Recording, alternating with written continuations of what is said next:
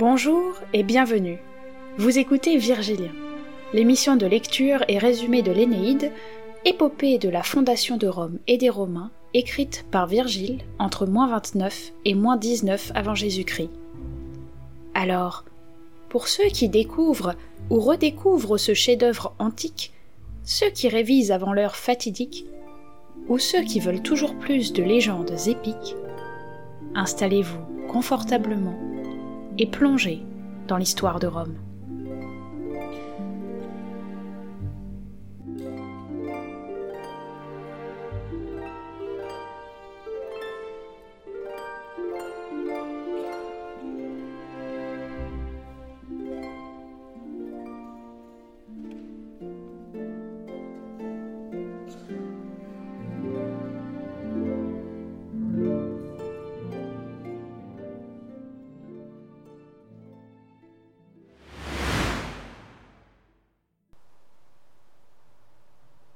Livre 7, partie 1 À l'aube de la guerre.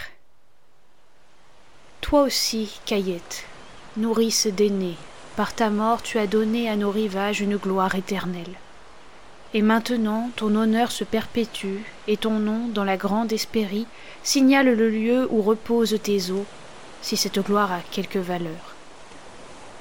Le pieux aîné a accompli, selon les rites, les cérémonies funèbres il a fait recouvrir le tertre de terre, et une fois apaisé la plaine de la mer, il part voile tendu et quitte le port. Les brises soufflent dans la nuit, et la clarté de la lune favorise la course, et la mer scintille sous sa tremblante lumière.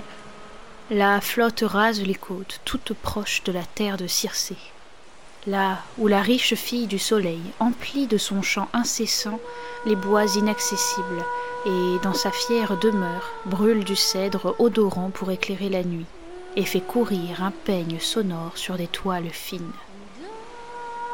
De ce lieu montaient les gémissements furieux de lions refusant leur chaîne et rugissant dans la nuit. Des sangliers velus et des ours se démenaient rageusement dans leurs enclos, et des loups aux silhouettes énormes hurlaient. Circé, la cruelle déesse, avec ses herbes puissantes, avait donné à des figures humaines une tête et une échine de bêtes sauvages. Pour éviter aux pieux Troyens d'être entraînés vers ces ports, d'approcher ces côtes sinistres et de subir de telles atrocités, Neptune fit souffler dans leurs voiles des vents favorables et favorisa leur fuite, les emportant au loin de ces fonds bouillonnants. Et déjà la mer s'empourprait sous les rayons et, depuis l'éther, l'aurore safranée brillait sur son char couleur de rose. Quand soudain, les vents tombèrent sans le moindre souffle. Les rames luttaient sur le marbre d'une mer immobile. Alors, du large, Aîné aperçoit un bois immense. Au milieu de ce bois, le charmant dieu du fleuve Tiberinus, aux tourbillons rapides et aux flots jaunis par le sable, se déverse dans la mer tout autour, et par-dessus, des oiseaux de toutes sortes, familiers de ces rives, charment le ciel de leurs chants et survolent le bois. Aîné ordonne à ses compagnons de tourner les proues vers la terre et pénètre heureux dans l'estuaire ombragé. Et maintenant, Erato, je vais évoquer les rois, les événements, l'état de l'antique Latium, lorsque pour la première fois une armée étrangère poussa sa flotte vers les rivages d'Ausonie. Et je raconterai les débuts du tout premier combat. Toi, déesse, oui, toi, inspire ton poète. Je dirai les guerres affreuses, je dirai les batailles et les rois que leur ardeur poussa vers la mort, et la troupe tyrénienne, et l'Hespérie tout entière rassemblée sous les armes. Plus grand, est l'ordre qui naît, plus grande est l'œuvre que j'entreprends. Le roi Latinus, bien vieux déjà, régnait sur des villes et des campagnes depuis longtemps pacifiées et sereines. Il était né de Faunus et de la nymphe laurente Marica, nous dit la tradition. Le père de Faunus était Picus, qui te nomme père, toi, Saturne, l'auteur le plus ancien de cette race. Le destin divin a voulu que Latinus n'ait aucune descendance mâle, un fils lui ayant été arraché à l'aube de sa première jeunesse. Seule une fille assurait le salut de cette maison et d'un trône si puissant. Une fille mûre déjà pour le mariage, nubile déjà en pleine fleur. Nombreux étaient ses prétendants dans le vaste Latium et toute l'Ausonie. Le plus beau de tous, c'était Turnus, fort de ses aïeux et de ses ancêtres. Amata, l'épouse du roi, avec un empressement étonnant, s'acharnait à le vouloir pour gendre. Mais diverses terreurs nées de présages divins s'y opposent. Au milieu du palais, au fond de la haute demeure, poussait un laurier. Depuis de longues années, son feuillage sacré était scrupuleusement gardé. Le vénérable Latinus, dit-on, l'avait trouvé lors de la fondation de sa citadelle, l'avait consacré à Phébus et avait appelé son peuple les Laurantes d'après son nom.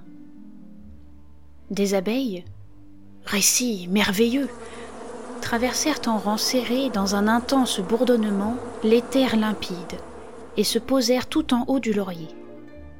De leurs pattes entremêlées se forma aussitôt un essaim qui se suspendit à un rameau verdoyant.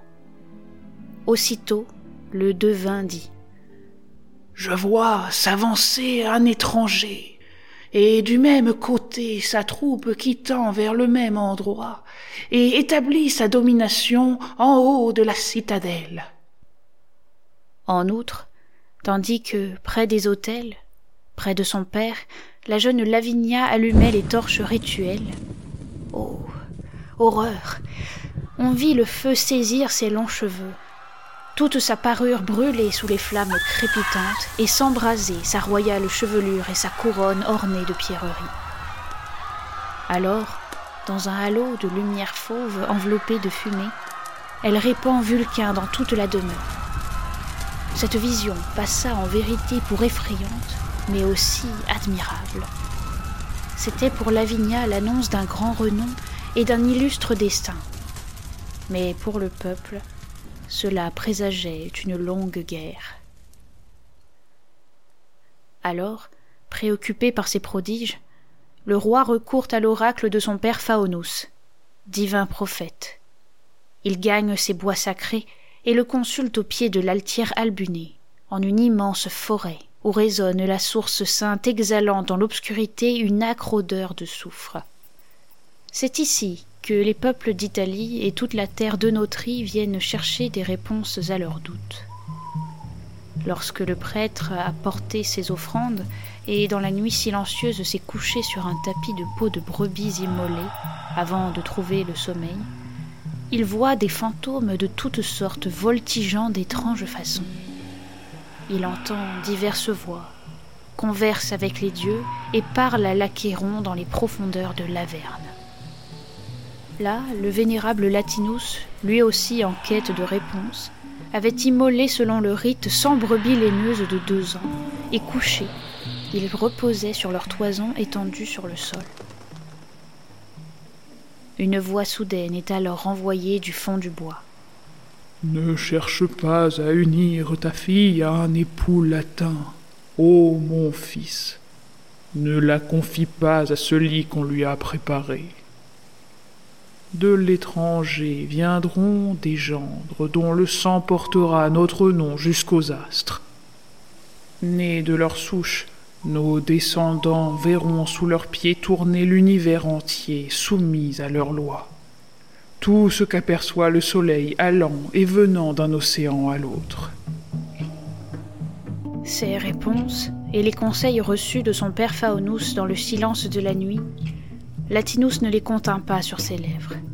Déjà la renommée, volant çà et là, avait porté la nouvelle à travers les villes d'Ausonie, lorsque les fils de Laomédon vinrent amarrer leur flotte au remblai couvert de gazon près de la rive.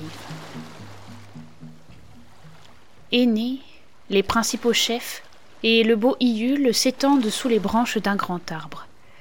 Ils préparent un repas, et comme le recommandait Jupiter, ils placent dans l'herbe, sous les mets, des galettes de farine de blé. puis charge ce socle de cérès de fruits champêtres.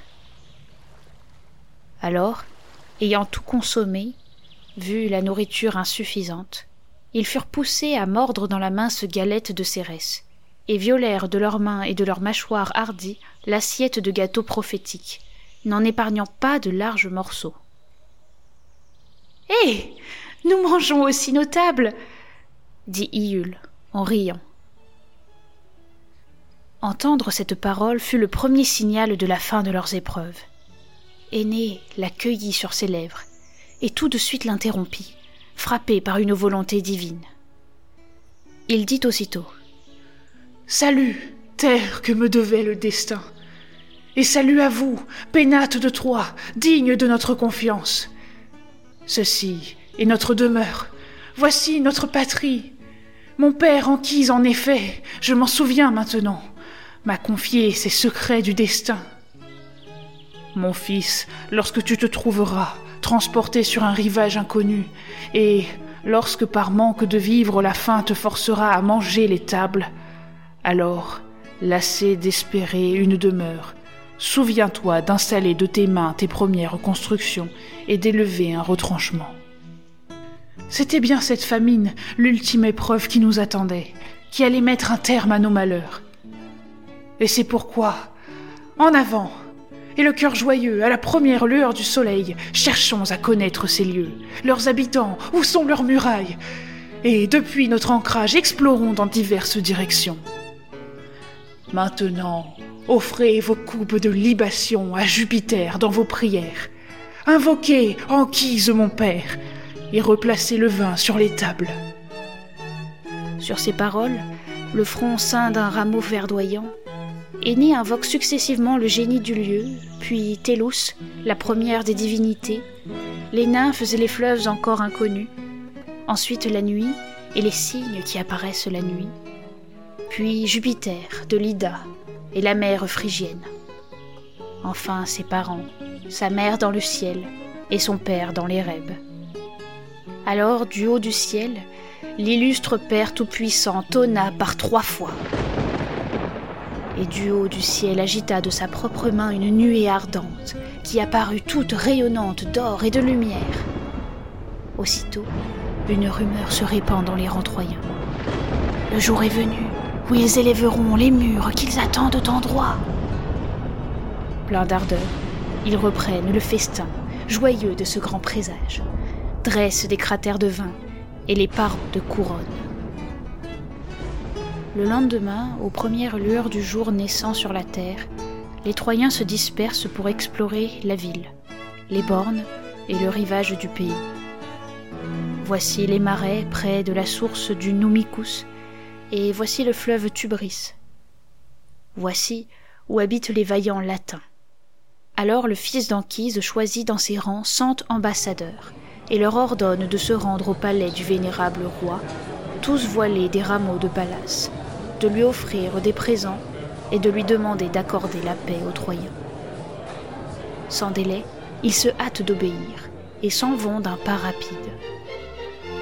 Aîné d'un modeste sillon marque l'emplacement de ses murs, fortifie l'endroit et sur le rivage construit ses premières installations qui l'entourent de palissades et d'un talus comme pour un camp.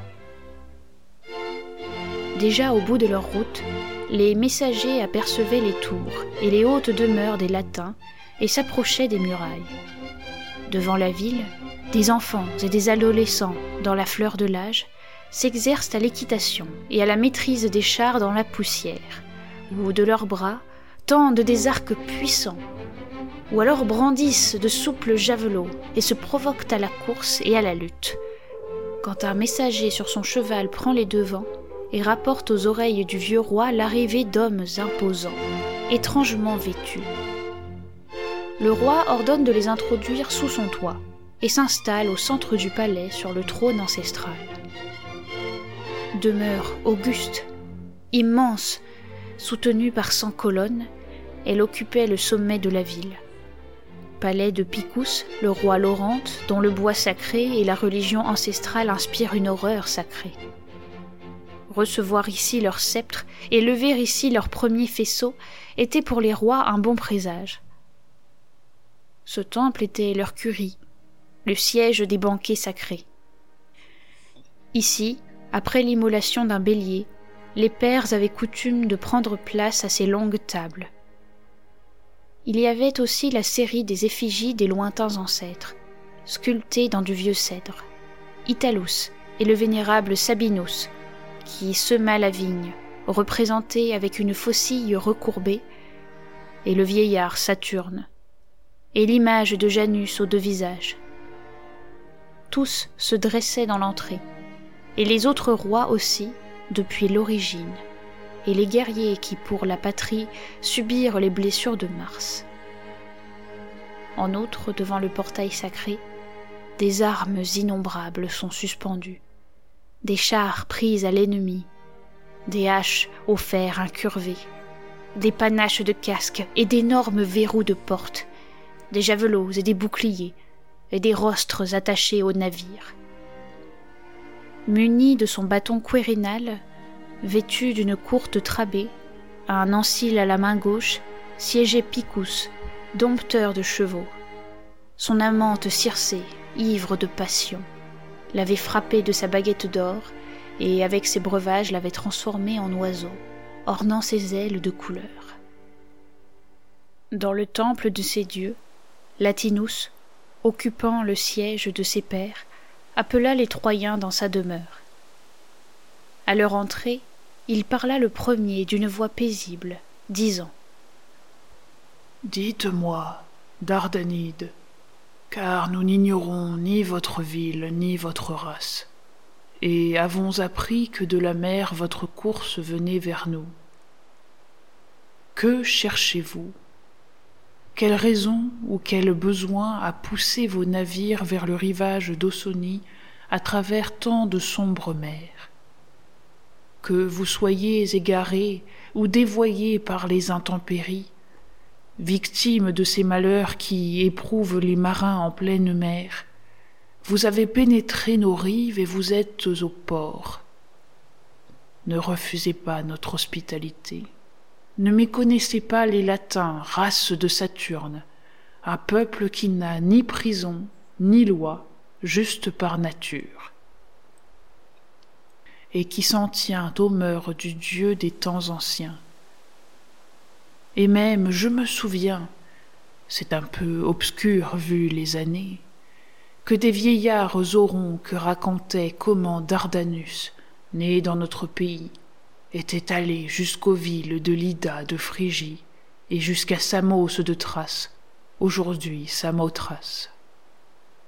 Il était parti d'ici, de la ville tyrrhénienne de Corythus, il siège maintenant dans les ors du palais céleste constellé d'étoiles, et avec ses autels il augmente d'une unité le nombre des dieux. Lorsque Latinus eut fini de parler, Ilioné poursuivit ainsi. Roi, illustre rejeton de Faunus, ce n'est pas une sombre tempête qui nous a ballottés sur les flots et poussés vers vos terres. Aucun astre non plus, aucun rivage ne nous a égarés. De propos délibérés, par une volonté unanime, nous nous portons vers cette ville. Nous avons été chassés du plus grand royaume qu'apercevait jadis le soleil quand il venait de l'extrémité de l'Olympe. Jupiter est à l'origine de notre race. Le peuple dardanien se glorifie de son ancêtre Jupiter. Et notre roi en personne, le Troyen aîné, issu de la très haute famille de Jupiter, nous a envoyés vers toi. La terrible tempête qui, partie de la cruelle Mycène, a parcouru les campagnes de l'Ida, les destins qui firent s'affronter les deux mondes, l'Europe et l'Asie. Chacun en a entendu parler, qu'il soit loin, retenu à l'écart en une terre née du reflux de l'océan, ou séparé de tout par la zone au soleil implacable située au centre des quatre autres. À la suite de ce désastre, Après avoir traversé l'immensité marine, nous ne demandons pour les dieux de nos pères qu'un endroit exigu et un rivage paisible. L'air et l'eau, c'est bien à la disposition de tous. Nous ne ferons pas honte à votre royaume, dont le renom s'imposera prestigieux, et notre reconnaissance pour un tel bienfait ne faiblira jamais. Les Ausoniens ne regretteront pas d'avoir accueilli les Troyens en leur sein. J'en fais le serment par le destin d'aîné et par sa dextre puissante, soit pour sa droiture, soit qu'il ait prouvé sa valeur par ses faits d'armes. Ne nous méprise pas si nous venons à toi spontanément, bandelette à la main et supplication aux lèvres. Bien des nations nous ont fait des avances, voulant nous joindre à elles. Mais les commandements divins des destins nous ont poussés à rechercher votre terre. D'ici est issu Dardanus. Il revient ici, et les ordres impérieux d'Apollon nous pressent de gagner le Tubris tyrrhénien et la source et les marais sacrés du Numicus. En outre, Aîné t'offre ses maigres présents, ces restes de notre fortune d'antan arrachés aux flammes de Troie. Avec ce vase d'or, le vénérable Anquise faisait des libations près des autels, Priam portait cette parure pour rendre la justice selon la coutume à ces peuples rassemblés. Et voici son sceptre et sa tiare sacrée et son manteau qu'ont tissé les Troyennes. Sur ces paroles d'Ilioné, Latinus, le visage fixe tout à sa contemplation, reste immobile, cloué sur place, regardant de ses yeux attentifs la pourpre brodée et le sceptre de Priam l'émeuvent et l'absorbent moins que la pensée du mariage et des noces de sa fille, tandis qu'il revoit en pensée l'oracle du vieux Phaonus. C'est donc lui le gendre venu de l'étranger, annoncé par les destins, appelé à régner avec moi sous des auspices égaux par sa vaillance, il illustrera sa descendance et imposera sa puissance à l'univers tout entier. Enfin, tout à sa joie, il dit Que les dieux secondent nos plans et ce qu'ils nous ont annoncé. Ton souhait, Troyen, te sera accordé, et je ne refuse pas vos présents. Latinus vivant, vous ne manquerez ni d'une terre riche et féconde, ni de l'opulence de Troie qu'Aîné lui-même, s'il désire tellement nous rencontrer, s'il a hâte de nouer des liens d'hospitalité, de se dire notre allié, vienne en personne, sans craindre des visages qui sont amis. Une partie de l'accord sera pour moi d'avoir touché la droite du roi. Quant à vous, portez maintenant à votre roi mon message. J'ai une fille qui ne peut être unie à un époux de notre nation. Les oracles issus du sanctuaire de mon père l'interdisent, et aussi de nombreux présages venus de rivages étrangers. Ceux qu'attend le Latium, selon les oracles, se présenteront des gendres dont le sang portera notre nom jusqu'aux astres. Les destins le réclament, j'en suis sûr, et c'est lui que je souhaite si mon esprit augure la vérité. Après ce discours, le roi choisit des chevaux de ses écuries. Dans ses hauts enclos, il en possédait trois cents, magnifiques. Aussitôt, il ordonne d'amener en bon ordre à tous les Troyens ses coursiers rapides, caparaçonnés de pourpre et de housses brodées. De longs colliers dorés pendent de leurs poitrails. Ils sont couverts d'or, et leurs dents rongent des morts d'or fauve. Pour aîné, l'absent, un char et un attelage de deux chevaux, nés d'une semence céleste et soufflant le feu par leurs naseaux.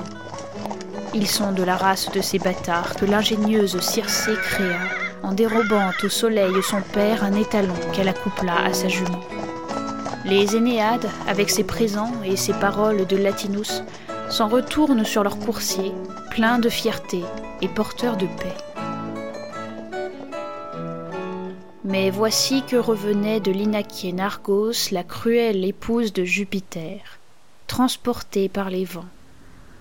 Du haut de l'éther lointain, elle a observé, tout à leur joie, Aînée et sa flotte dardanienne depuis le cap Pacunum de Sicile. Elle les voit, élevant déjà des maisons, faisant confiance déjà à la terre, ayant délaissé leurs navires. Elle s'arrêta, figée dans une âpre douleur. Puis, secouant la tête, elle laissa ses paroles se déverser de son cœur. Hélas, race honnie, et destin des Phrygiens, contraire au nôtre. Ces hommes ne sont-ils pas morts au champ de Sigé Captifs n'ont-ils pas été capturés? Et les flammes de Troie ne les ont-elles pas réduits en cendres? Au travers des rangs ennemis et des incendies, ils ont trouvé leur route. Mais dois-je penser que ma puissance s'est engourdie, lasse de haine, ou que, assouvi, j'ai renoncé? Bien au contraire, par inimitié, j'ai osé les chasser de leur patrie, les poursuivre sur les ondes et partout sur mer faire obstacle à leur fuite. Les forces du ciel et de la mer se sont épuisées contre les Troyens. Qu'ai-je retiré des Syrtes ou de Scylla? Que m'a apporté Charybde et son gouffre Les voilà établis dans le lit tant désiré de Tubris, à l'abri de la mer et de ma hargne. Mars, lui, a pu perdre la race puissante des Lapites, et le Père des dieux même a concédé aux ires de Diane l'antique Calydon. Quel crime si grand a valu ce sort aux Lapites, à Calydon? Par contre, moi, puissante épouse de Jupiter, qui ai pu, infortunée, ne renoncer à nulle audace, qui me suis totalement impliquée, je suis vaincue par Aînée Eh bien, si mon pouvoir n'est pas assez fort, je n'hésiterai sûrement pas à implorer du secours, où qu'il soit. Si je ne puis fléchir les dieux d'en haut, j'ébranlerai l'Achéron. Il ne me sera pas donné, soit, d'écarter le Troyen du royaume latin. Et Lavinia reste l'épouse inébranlablement voulue par les destins. Toutefois, il est possible de faire traîner de si grandes choses, de retarder leur avènement et de mettre à mal les peuples de deux rois. Qu'à ce prix de leurs hommes s'accordent gendre et beau-père. Jeune fille, le sang troyen et rutule sera ta dot, et Bellone est là, qui présidera à tes noces. Ce n'est pas seulement la fille de Cicée, enceinte d'une torche qui a enfanté le feu dans la couche nuptiale. Le même sort est arrivé à Vénus. Son enfant sera un second Paris, et d'autres torches funestes s'allumeront dans une Pergame renaissante. Quand elle eut ainsi parlé, effrayante, elle se hâta de gagner la terre. Du séjour des déesses sauvages, des ténèbres infernales, elle fait sortir Alecto, la semeuse de deuil, cet être au cœur nourri de tristes guerres et de fureur et de ruses et de nuisances criminelles. Le vénérable Pluton lui-même la hait. Ses sœurs du Tartare haïssent ce monstre qui prend tant de visages, des aspects si redoutables avec sa tête sinistre où pullulent les serpents. Junon l'excite en ces termes et lui dit Ô Vierge, fille de la nuit, accorde-moi ton concours. Aide-moi, que notre honneur, notre renom ébranlé ne cède pas. Que les Énéades ne puissent, par des mariages, abuser Latinus ou occuper les territoires de l'Italie. Toi, tu peux armer pour se combattre des frères unis, bouleverser les foyers en attisant des haines, introduire sous les toits des maisons, des armes et des torches funèbres. Tu possèdes mille noms, mille talents pour nuire. Agite ton génie fécond, romps la paix conclue, répands des griefs semeurs de guerre. Que la jeunesse veuille, réclame des armes et les saisisse aussitôt. Alors, Alecto imprégné des poisons de la Gorgone, se rend d'abord dans le Latium, dans les hautes demeures du maître des Laurentes, et investit le seuil silencieux d'Amata, dont l'âme ardente brûlait d'inquiétude et de fureur féminine, et qu'excitait aussi l'arrivée des Troyens et l'hyménée de Turnus. La déesse arrache un serpent de sa sombre chevelure, le lance et le glisse sous le corsage de la reine, au plus près de son cœur. Ainsi, Amata bouleversera toute la demeure. Le serpent qui s'est lové entre le vêtement et la tendre poitrine déroule ses anneaux sans la toucher, trompant la reine en délire et soufflant sur elle son haleine vipérine. L'immense couleuvre devient à son cou un collier d'or, bandeau qui se mêle à ses cheveux tel un long ruban et se coule le long de son corps. Et tandis que le mal, mêlé à l'humide poison, envahit ses sens et répand le feu dans ses os, sans avoir senti déjà que la flamme lui embrasait le cœur, Amata parla d'un ton assez posé, et comme le font les mères, pleurant abondamment sur sa fille et son mariage phrysien, elle dit oh, Faut-il donner Lavinia en mariage à des exilés de Troie? Et toi, son père, n'as-tu pas pitié de toi-même et de ta fille? N'as-tu pas pitié de sa mère, que le perfide prédateur abandonnera au premier Aquilon pour prendre le large en emmenant notre fille? En fait, n'est-ce pas ainsi que le berger phrygien pénétra à la Cédémone et emmena à Troie Hélène, la fille de Léda? Et ta loyauté si sacrée, et ton soutien pour les tiens, hérité de tes ancêtres, et ta parole tant de fois donnée à Turnus, un homme de ton sang, si l'on exige pour les latins un gendre venu d'une race étrangère, si cet arrêt est établi, si les ordres de ton père Phaonus t'y contraignent, toute terre affranchie de notre sceptre et distincte de la nôtre est, à mon avis, une terre étrangère. Et c'est bien ce que disent les dieux.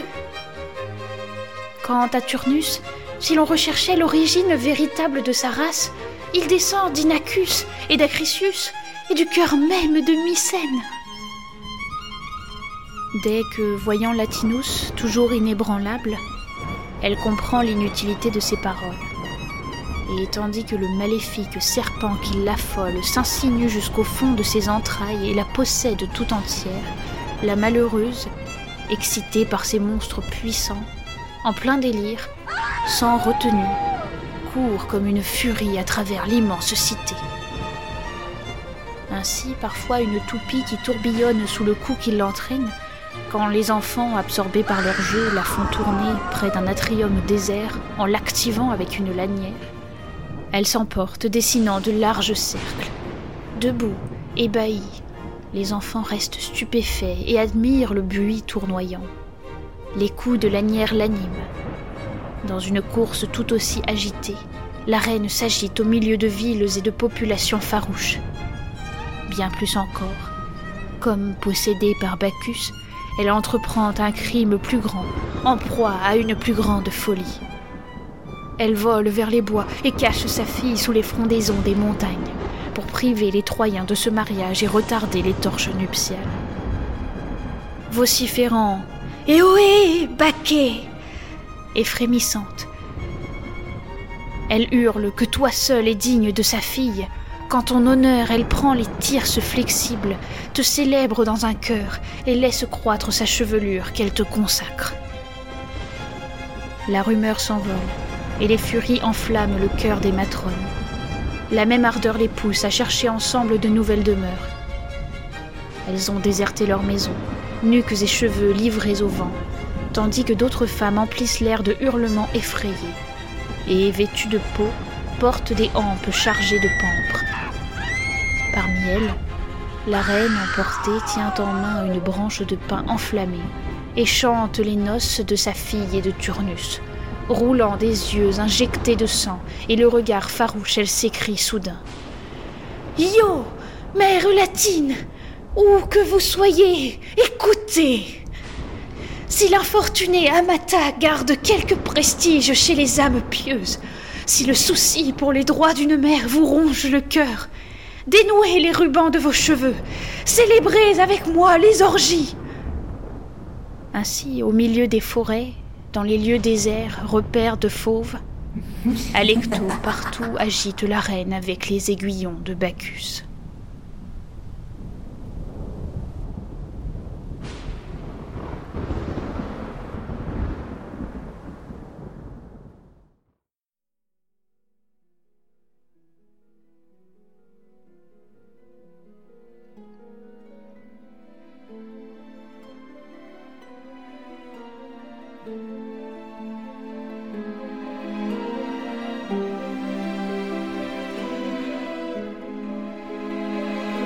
Quelles autres aventures attendent notre héros?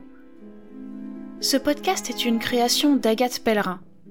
Merci pour votre écoute et n'hésitez pas à vous abonner, à partager avec vos amis ou à laisser un commentaire sur la page Facebook ou Instagram. C'est comme cela que je peux améliorer le podcast pour vous fournir une meilleure expérience d'écoute. Tout d'abord, j'espère que cet épisode vous a plu et que vous appréciez toujours autant de découvrir ou de redécouvrir l'Énéide avec moi sur Virgilien. J'ai deux choses à vous annoncer. La première, c'est qu'il n'y aura pas d'épisode au mois de février. Je vais partir du principe que comme il n'y a pas de 30 février, je ne posterai pas d'épisode ce mois-ci. Ça me permettra de me reposer et de me remettre en piste pour le reste du podcast. Mais ne soyez pas déçus, car la deuxième chose que j'ai à vous annoncer vous permettra de prendre votre mal en patience. Ça fait plusieurs mois que je travaille sur ce projet et j'ai enfin créé un site internet dédié au podcast et à l'Énéide. Sur ce site, vous trouverez toutes les réponses détaillées aux questions les plus posées sur l'Énéide. Ça va de la biographie de Virgile au contexte d'écriture de l'Énéide et même à des fiches personnages pour pouvoir mieux vous repérer dans cette épopée. Et j'ai même rajouté quelque chose pour mes amis latinistes et étudiants. Donc n'hésitez pas à aller checker le site, je suis vraiment très contente du résultat et j'espère que j'aurai vos retours. Ça me fait toujours plaisir de discuter avec vous sur les réseaux ou par mail. Donc vous trouverez le lien de tout ça dans la description du podcast. Et d'ici là, eh bien nous, on se retrouve le 30 mars pour la suite du Chancette. À bientôt!